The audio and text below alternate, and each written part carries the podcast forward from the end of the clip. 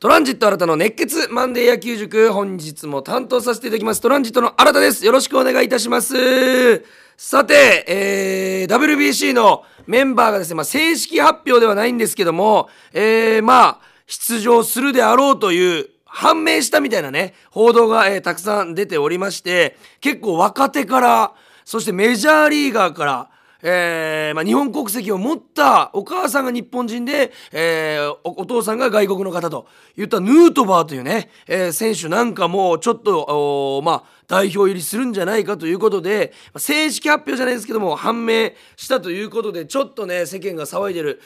中でございますけども、えー、本当にあの野球とね、えー、全く関係ないんですけども、あのー、昨日、あの日曜日にえー、吉本興業、まあ、我々トランチが所属している吉本興業の、えー、日本一のお笑いフェスライブスタンド2223というのがね福岡のマリンメッセで開催されまして、えー、そこにですねあの出場権を獲得しましてライブ争奪戦で優勝しまして見事あの出演させてもらいまして、えー、まあ出番をいただいてネタを披露してきました、えー、昨日見に来ていただいた方の中に「熱血マンデー野球塾聞いてます」と言ってくださる、えー、ファンの方もいらっしゃいましたし何より8,000人のお客さんの前でえー、まあ日頃ラジオとかテレビでご覧になってくださってる皆さんにネタもしてるんだよと。てかネタ勝負してるよというところをねしっかり見てもらえたというのがね非常に嬉しかったですし、えー、間違いなく人生で自分が一番輝いた瞬間だったなと。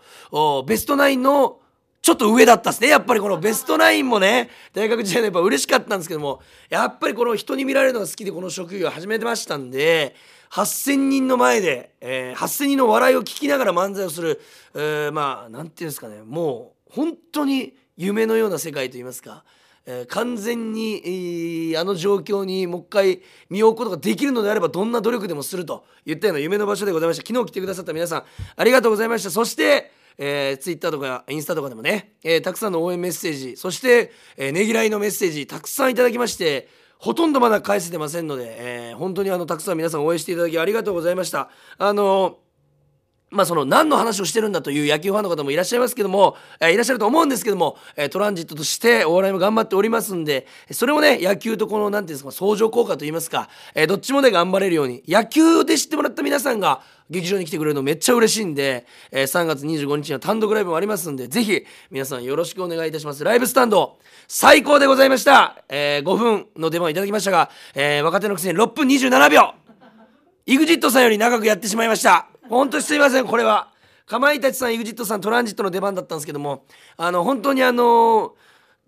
やっちゃえと。本当もう矢沢永吉じゃないですけども。本当にやっちゃえトランジットということであの本当にあの全てを忘れて楽しむことだけを考えて6分27秒本当人生最高の時間を過ごさせていただきました。ありがとうございました。さて野球に話を移したいと思います。えっとですねちょっとねだいぶ前からメールを読めてないのが1通ございまして、えー、アートムの千春さんよりメールを頂いておりました。すいません遅くなりました。ありがとうございます。えー、ホークスキャラバン、えー、去年あったね12月にあったトークショー甲斐拓也選手の会行きましたと。ありがとうございます。さすがオリンピック侍ジャパンの正捕手も務める甲斐選手予想以上の人の多さにびっくりしましたと。新田さんの MC も楽しみでした、えー、ステージ上での司会者として頑張っている姿を見たのは初めてでしたがすごく生き生きとした表情でやっぱり野球が好きホークスが好きなんだなと実感いたしました。トークショーも大変盛り上がってましたね。子供たちからの質問でホークス以外で行ってみたいチームはどこですかと甲斐選手に質問があったところニューヨークメッツと答えて千賀投手との強い友情や絆も感じました、えー、今年も、まあ、来年も、えー、ラジオが続くようにということでメールいただいております。ありがとうございます。本当にあの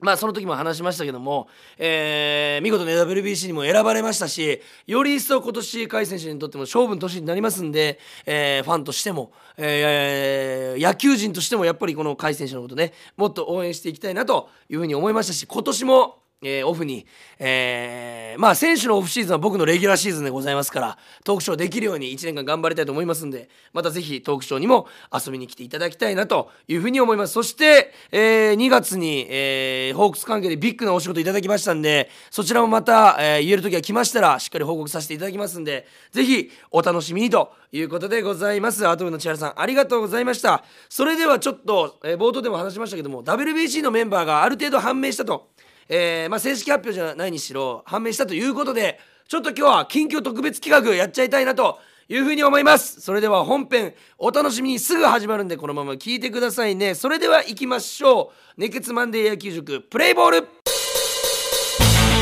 トランジット新たの熱血マンデー野球塾。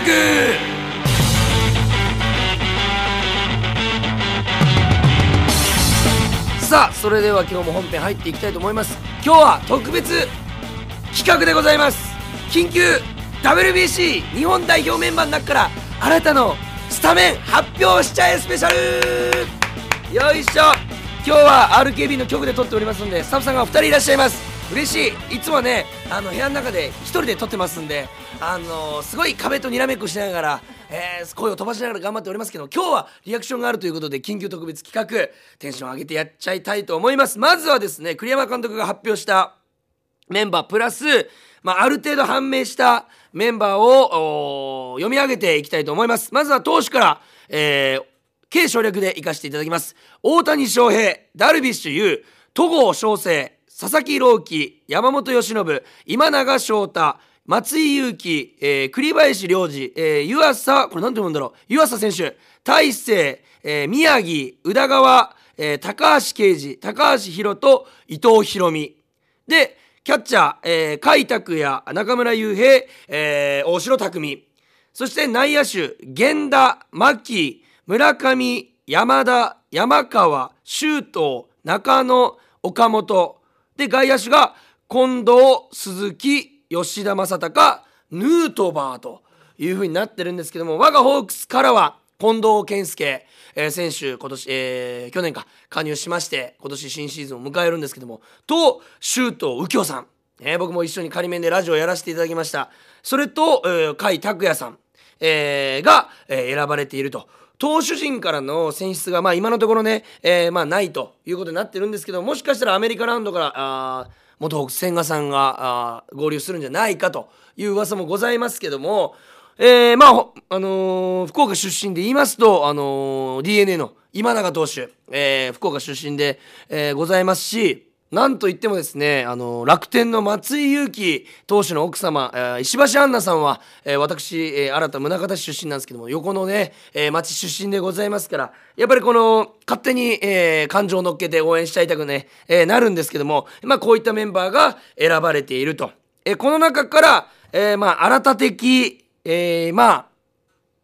スタメン、そして先発ピッチャーを発表していきたいんですが、やっぱりこの勝手に監督になった気分でいますね。皆さん様々な意見あると思いますけど今回は新たはこう思っているよと。え結構ちなみに新たはあの攻撃型重視のあの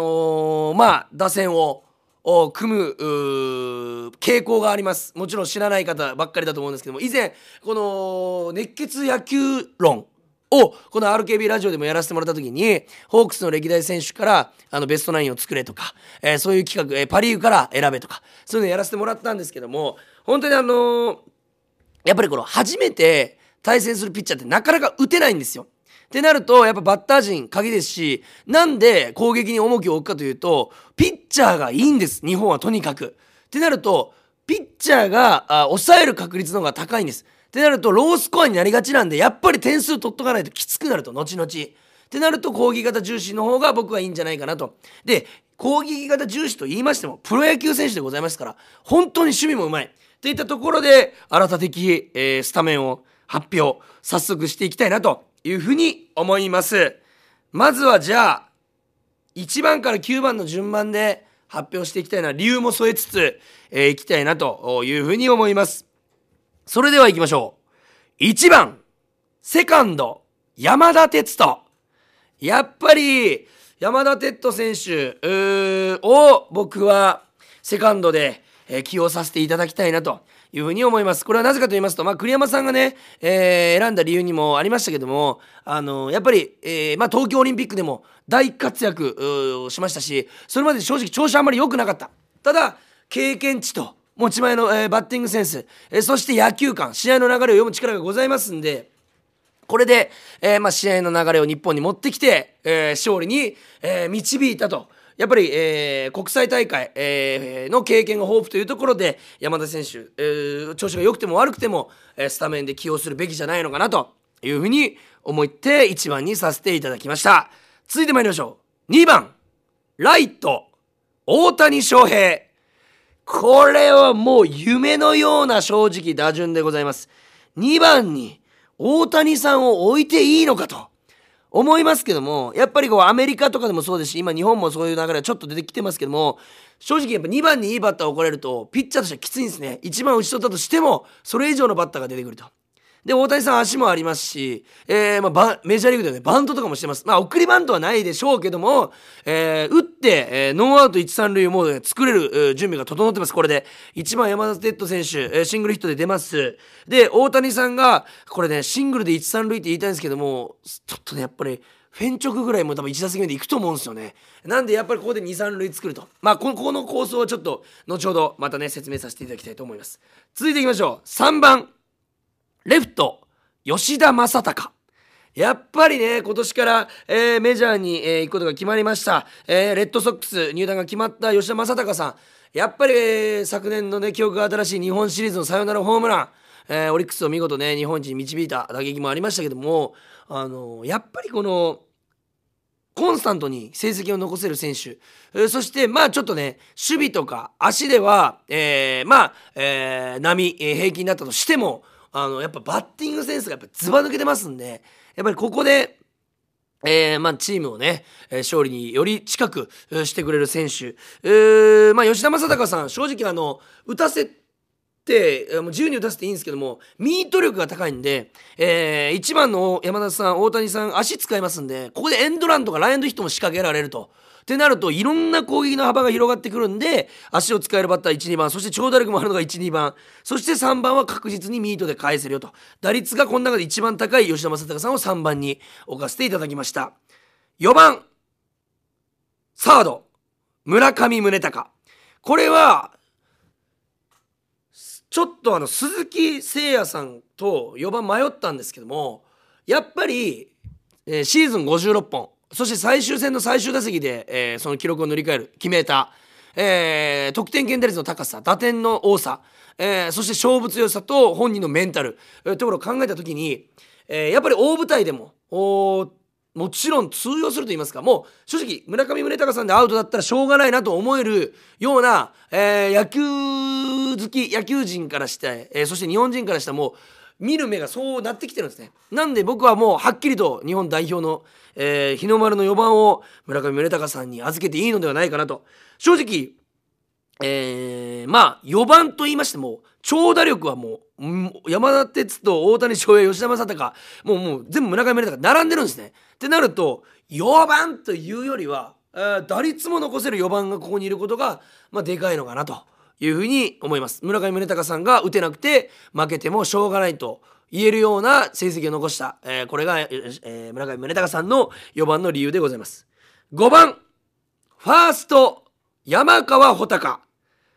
これはですね、えー、あらって思う方がここは一番多いのではないかなというふうに思います。えー、ファーストの候補としましては岡本和真さん、えー、巨人、えー、そして、えー、DNA の牧秀悟さん、えー、こういう方々がね、えー、名を連ねているんですけども僕は、えー、山川さんをまあ、え、置いていいのかなというふうに思います。これなぜかと言いますと1234番非常に打率高いです。山川さん打率の面ではちょっと落ちるかもしれないんですけどももちろんもう皆さん僕言うまでもないも長打力がありますし、え、打点をもう取ってます、え、勝負強さもある。それと正直5番バッターはえー、後にもいい選手いるんで俺一発狙ってもらっていいと思うんですね。この5番っていうのは僕の勝手な野球15年間やってきた経験上5番は打率低くても長打力がある人を置くべき。えー、というのがこの打率の流れありまして打線の流れその代わり6番に、えー、打率の高い人得点圏勝負強い人これを置くというのがま鉄則でございますけども山川さんここでも好きなように、えー、ブンブンブンブンバット振ってもらって、え、村上宗隆さんで意気消沈しているピッチャーをもう一ギャフンと言わせてもらって完全に生きるのを止めるといった攻撃見せてほしいなというふうに思います。そしてその後を担う6番鈴木誠也センターでございます。6番センター鈴木誠也。これは、えー、正直鈴木誠也さんのポジションライトもしくはレフトでございますからセンターというのは最近はちょっと慣れてないと思うんですけどももともとは本当どこでも守るユーティリティプレイヤーでございます。えーというところを考えると、えー、まあ肩も強いですし、えー、この中で打撃を優先するんだったらシュートさんと迷ったんですよセンターを。打撃を優先するんだったらやっぱり鈴木誠也さんそして周東さんを、まあ、ベンチに置いておくというか控えメンバーにいるというのは正直栗山監督からしたらめちゃくちゃでかいと思うんですよ。まあ新田監督からしてもあのどのポジションの守備でも周東さん守れますしどの打順でも代走代打どっちもいけるんですよ。ってなった時に周東さんは絶対にスーパーサブ。で、えー、ベンチにいてくれたらありがたいなというふうに思ってます。えー、僕は、えー、本当はここで牧原さんが選ばれるんじゃないかなと思ってたぐらい、えー、ホークスの中で競った存在だったんですけども、えー、栗山さんがシュートさんを選んだということで今回はシュートさんは、まあまあ、サブメンバーということで、えー、鈴木誠也さんが6番。というところになってもらおうかなというふうに思います。そして7番。指名打者牧秀悟。これは、えー、d n a ベイスターズから、えー、選出された選手なんでございますけどももうほんとね新人からもうめちゃくちゃ活躍しまして、えー、新人記録も塗り替えておりますし本当にちゃんと日本プロ野球界で成績を残して実力で、えー、勝ち取った、えー、メンバーの一人かなというふうに思います。まあセカンドをね哲人選手牧選手状態がいい方を守ってもらって、えー、どちらかが指名打者に行くこういったやり方でいいのではないかなというふうに思います。8番。キャッチャー甲斐拓也。やっぱりここはもう不動でしょう。おまあ、スタメンでいうとソフトバンクから唯一の選出になったんですけどもやっぱ甲斐さんのキャッチャー不動でございます。これも栗山さんが明言しておりますし、えー、やっぱり、えー、リード面、えー、そして東京オリンピックで金メダルに日本を導いた、え経験値からしてもやっぱり、あの甲斐選手以外いないなと。いうところでございます。やっぱ甲斐選手の肩あそしてキャッチング能力取ってからの速さ非常に脅威だと思います、えー、去年のね2022年ホークスのレギュラーシーズンでは本当にインコースをね多く使って、えー、また変わった配球で、えー、相手、えバットをたくさん打ち取ってきましたんでやっぱそこら辺見ても配球の面でも、えー、信用できますし、えー、まあ甲斐さんとこの、ね、それこそトークショーさせてもらった時に、えー、おっしゃってたんですけども他のチームの球のあ他のチームのピッチャーの球を受けるのは楽しいし発見があるし本当に刺激になるんだと。やっぱそういったハングリー選手を持たれた方あ世界大会でもメンタル非常に重要になると思いますし経験値から言っても甲斐拓也さんが正捕手なんじゃないかなというふうに思います。そして9番ショート源田さん。西武の、えー、もう名ショート。今日本、えー、僕正直すいません。世界で一番うまいショートやと思ってます。それぐらい、えー、ハンドリング、グラブさばき、え、取ってからの速さ、え、身のこなし、えー、まあほんと足の運び方もね、ステップなんかも全てにおいてスピード感、本当に全てにおいて超一流のプレイヤー。えー、本当に、えー、今はね小学生中学生高校生で野球やっている方は絶対に源田さんの守備を見るべき柔らかい取り方します本当に源田さんが今一番ショートでうまいんじゃないかなというふうに思いますこれはねあの本当にあのショートっていうのは要ですんで、えー、ビシッと締めていただいて、えー、それこそピッチャー陣のね、えー、打たれた球をもぎ取ってアウトにしてほしいなというヒットをもぎ取ってアウトにしてほしいなという願いを込めて、えー、源田さんをショートとさせていただきました。そして先発ピッチャーはダルビッシュ有さんということでございます。もうスーパー打線でございます。これはねやばいです。本当にあの言っていてこっちがこの申し訳なくなるぐらい誰が言ってんだっていうのはもう一旦あると思いますけども僕も思ってます自分自身に。誰が言ってんだと。ただね本当にこれを今日の回特にお酒を飲みながら聞いていただきたいね。そしたら多分いろんな会話にもつながると思いますしパッと今僕がね言ったメンバーを紙に書いてもらったら分かると思うんですけども本当に興奮するような、えー、打線になっておりますんで是非、えー、まあえー、まあ、皆さんもねスタメンなんかもまあ正式発表まだあってないですけども、え予想しながら見てほしいなと。いうふうに思います。ちなみにこれね1イニングこれアウト取られるの1回もないんじゃないかなこれ。初回。ちょっと1回想定してみますね。1番まず山田さんでしょ？まあシングルヒット。でしっかり捉えて出ます。日本に勢い持ってくる。で大谷さんもちろんバントさせるわけもなく。ただねちょっとね初めて対する対戦するピッチャーなんでタイミング合わなくて泳いじゃうんですよ。最後片手一本になっちゃった。フェンス直撃ですただ。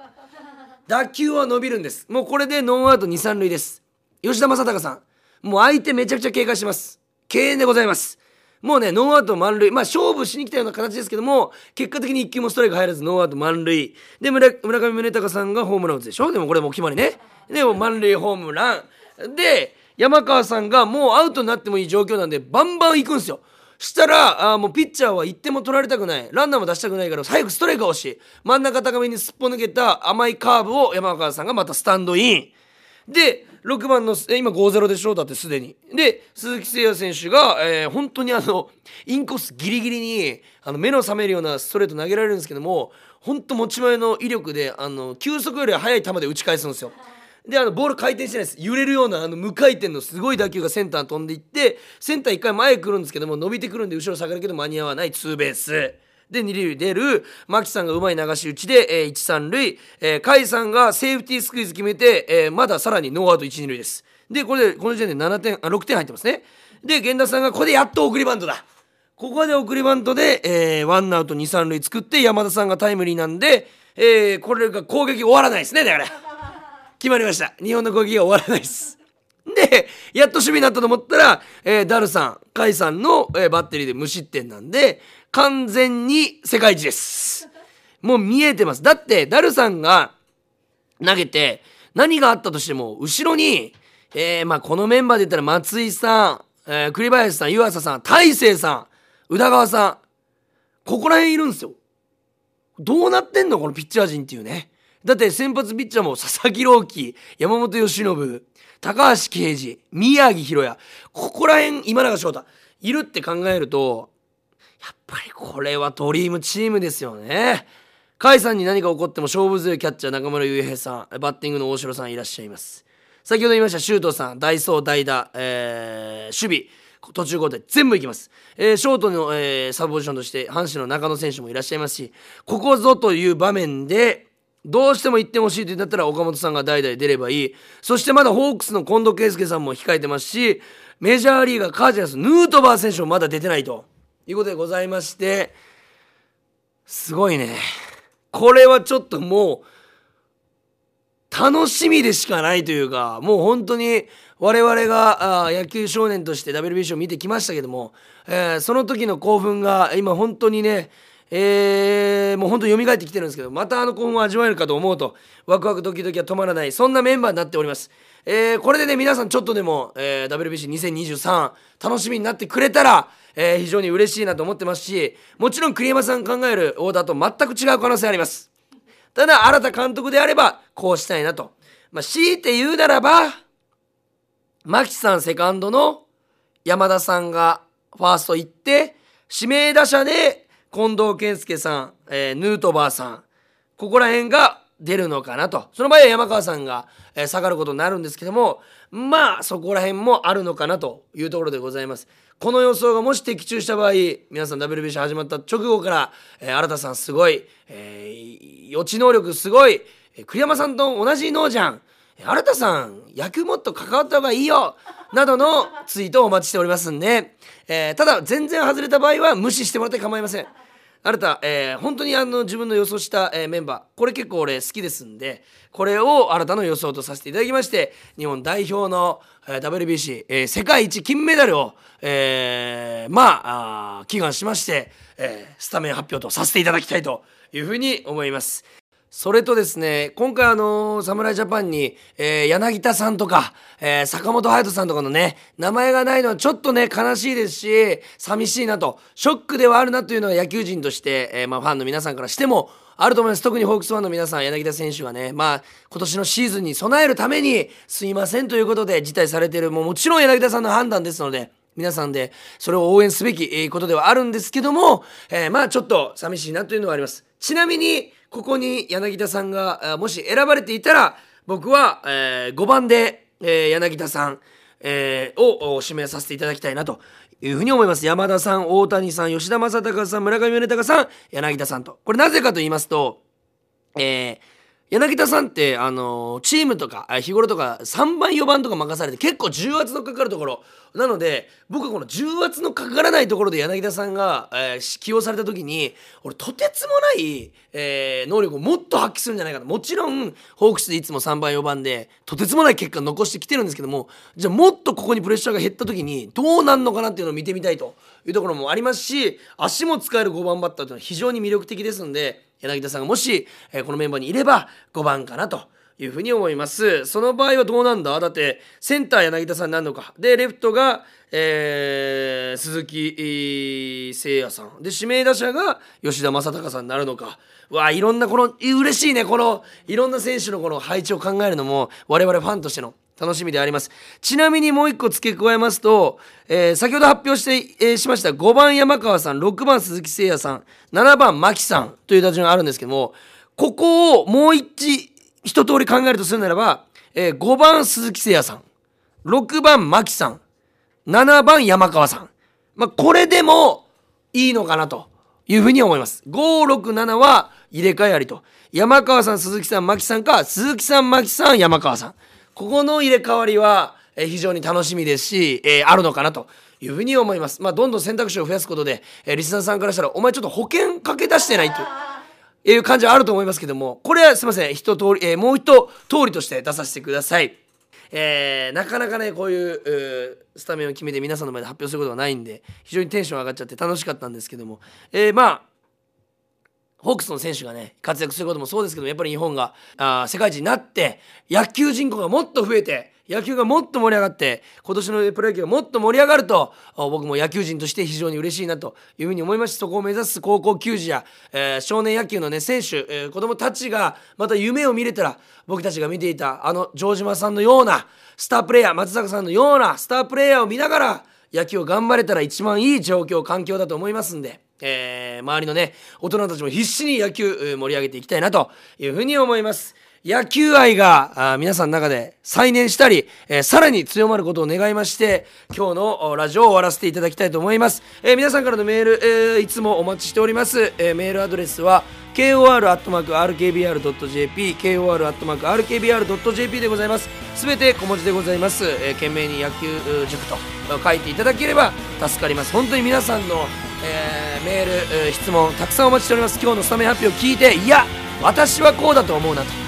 新さん私はこうだと思いますいやここだけ一緒ですとか、えー、私が考えるスタメンはこうです、えー、たくさんお待ちしております。本当にね、えー、そういった、えファンの方とかリスナーの方と会話しつつ、えこのラジオ楽しんでいけたらというふうに思いますんで、え来週からのメールもお待ちしております。それでは、えまあね先ほど冒頭で話しました、え2月の大きな仕事をまた報告させていただきますんでこれからも熱血マネーキ聞いてくださると助かります。それでは今日もご清聴ありがとうございました。ゲームセット